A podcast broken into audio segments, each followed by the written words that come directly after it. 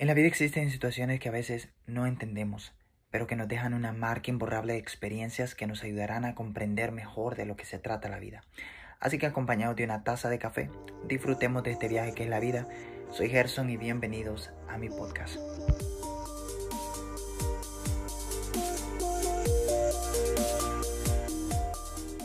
Cuento una historia que creo que alguien más puede estar hablando mejor de esta historia que yo, pero la voy a contar por cualquier cosa. Se cuenta una historia que en Chile, la dictadura militar que sufrió Chile en unos años desconocidos, porque no me acuerdo cuáles son, pero la leí por ahí. La historia de Augusto Pinochet, un ex militar que después de haber dado golpe de Estado al, al, presidente de aquel país, se quedó en ese mismo cargo de presidente, pero luego la revolución que él obtuvo o que él tuvo en el mismo país provocó que ciertas personas estuvieran en peligro. Para ser específico, los actores locales del país tuvieron bastantes peligros, corrieron bastantes peligros dentro del país.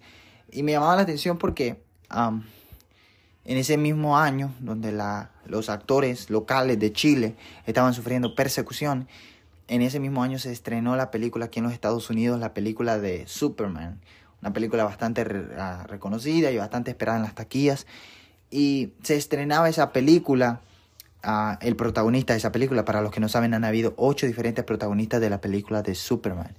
Uno de los protagonistas fue Christopher Reeve. Para ese, para ese tiempo era él el protagonista de Superman. Él era el, el que tomaba el papel de Superman en ese momento. Y Christopher Reeve, a los oídos de Christopher Reeve llegó la noticia de lo que estaba pasando en Chile. Y Christopher Reeve tomó una decisión bastante radical. Ah, de pronto, no lo estoy pronunciando bien el apellido, pero uh, Christopher Reeve tomó una decisión bastante radical. Él decidió viajar hasta Chile con el plan de crear una revolución interna y así llamar la atención de los paparazzi, del, del gobierno incluso, de la persecución, y así poder hacer que algunos actores pudieran salir del país y así no ser, no tener que ser asesinados. Y realmente el paso. Christopher Reeve llegó, dejó sus comodidades en la ciudad de Nueva York y se fue, viajó hasta Chile. Y llegando a Chile, él comenzó a llamar la atención de todos. Algunos decían, ah, Christopher Reeve está de vacaciones en Chile, ha decidido ir y viajar a Chile para vacacionar. Pero realmente no era el plan de Christopher Reeve. El plan de Christopher Reeve verdaderamente era llegar hasta Chile para poder crear una revolución interna y así poder salvar la vida de los que eran actores chilenos. Entonces, la, el plan de Christopher Reeve funcionó en cierta manera porque algunos actores lograron salir del país sanos y salvos. Esa fue un gran logro para Christopher Reeve, cumplió con su plan y devolvió a los Estados Unidos sano y salvo. Antes de haber salido de los Estados Unidos, esto lo tuve que haber dicho al principio, se me olvidó. Pero antes de salir de los Estados Unidos, Christopher Reeve le dijo a uno de los, no sé, de, los que trabajaba con él, de los que manejaba su tiempo, manejaba su, sus agendas, su agenda, le dijo, yo estoy dispuesto incluso a morir por, lo, por la revolución que está pasando, por la persecución que está pasando Chile con los actores de aquel país.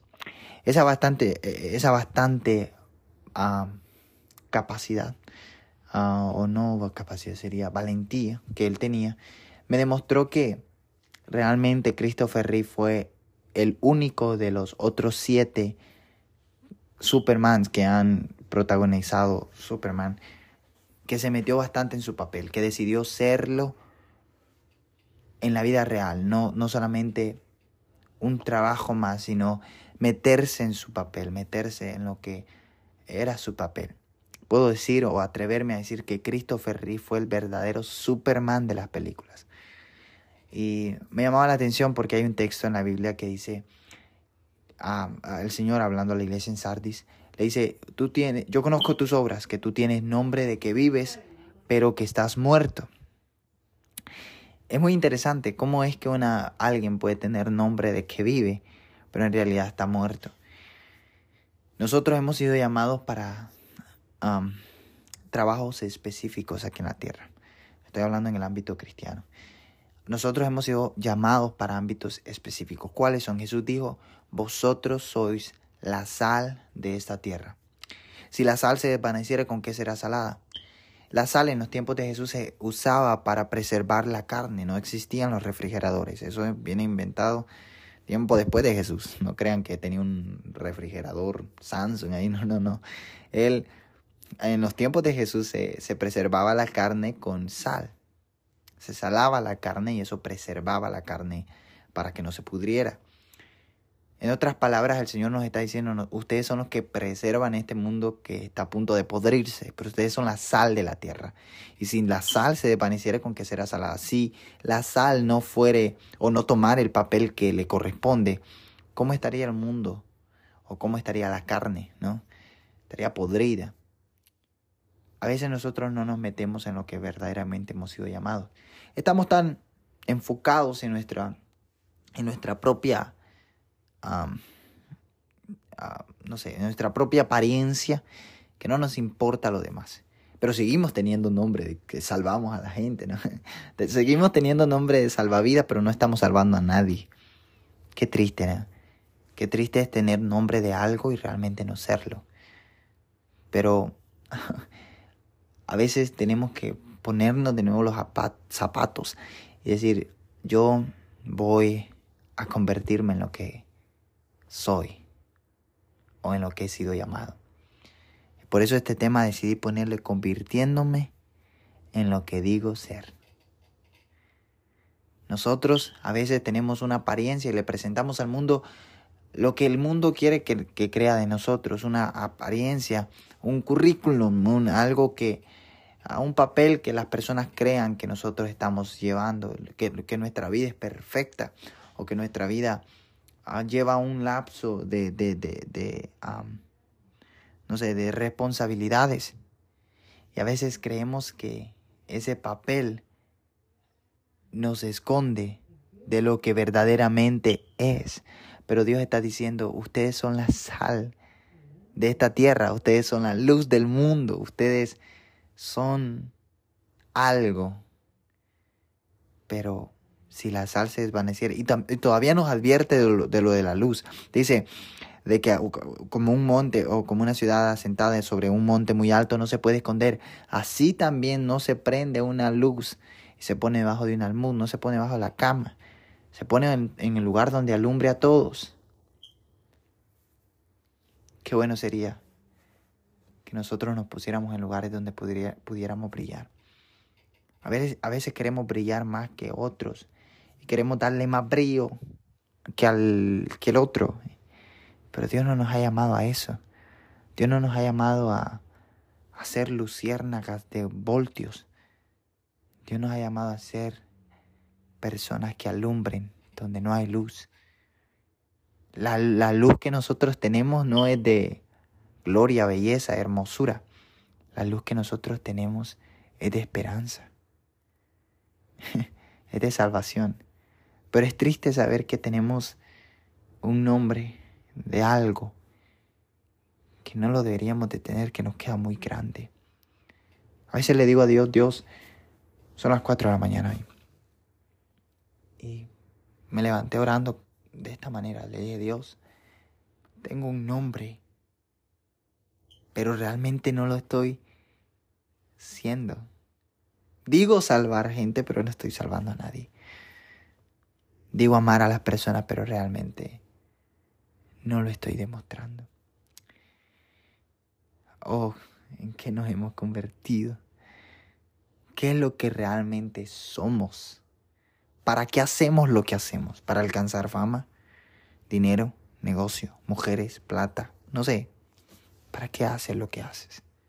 Es triste saber que hay miles y miles de cristianos. A mí no, yo siempre le he dicho a un amigo muy cercano mío, Digo, a mí no me sorprenden las multitudes. Yo odio las multitudes.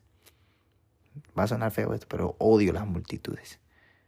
Jesús dijo las multitudes, ustedes me siguen porque, me, porque le doy de hartar, le doy de comer. en tono salvadoreño fue de hartar. Ustedes me siguen porque le doy de comer. Las multitudes lo seguían porque le da de comer. Y Pedro se le acercó y le dijo, Señor, dura es tu palabra, la gente está yendo no te quieres ir tú también. Jesús no estaba interesado en multitudes. Jesús estaba interesado en personas necesitadas. A veces nosotros nos asombramos de tener cantidades de personas alrededor nuestro y nos sentimos felices, afortunados con eso, nos rascamos la barriga comiendo pan con chocolate,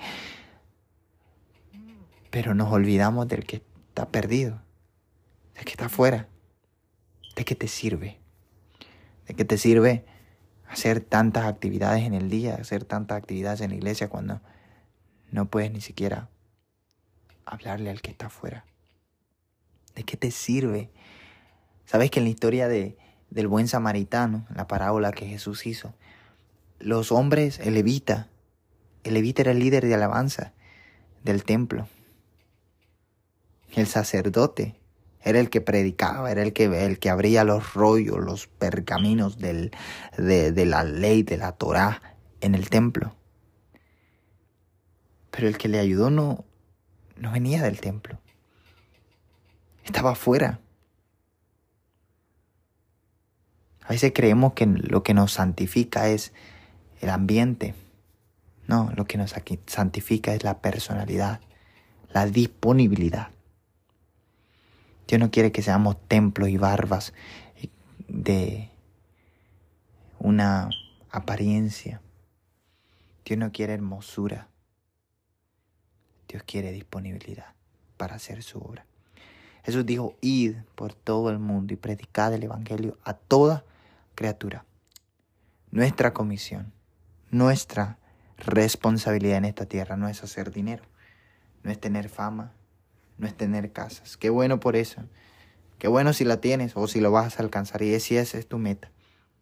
Pero si no estás metido en lo que Dios quiere todavía, no has conocido a Dios. Porque el que conoce a Dios se apega a lo que Dios quiere.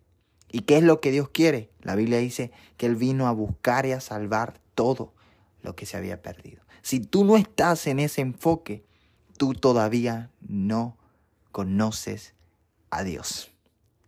Un podcast que fue bastante duro, bastante fuerte. Me dio a mí primero, te lo puedo decir, te lo puedo asegurar. Porque no estoy salvando a lo que debo. No estoy haciendo lo que debo. No lo estoy haciendo. Pero ¿dónde estás tú también? Así que yo conozco tus obras, dijo el Señor. O dice el Señor en este momento. Yo conozco tus obras, que tienes nombre de que vives, pero en realidad estás muerto. Así que arrepiéntete y conviértete en lo que has sido llamado. Dios te bendiga, espero no te haya disgustado conmigo. Si te disgusta conmigo es el Señor, así que estoy seguro de que Dios ha hablado a mi vida y a la tuya también. Dios te bendiga y espero escuches mi siguiente podcast. Soy Gerson Araujo esto fue Vida Café.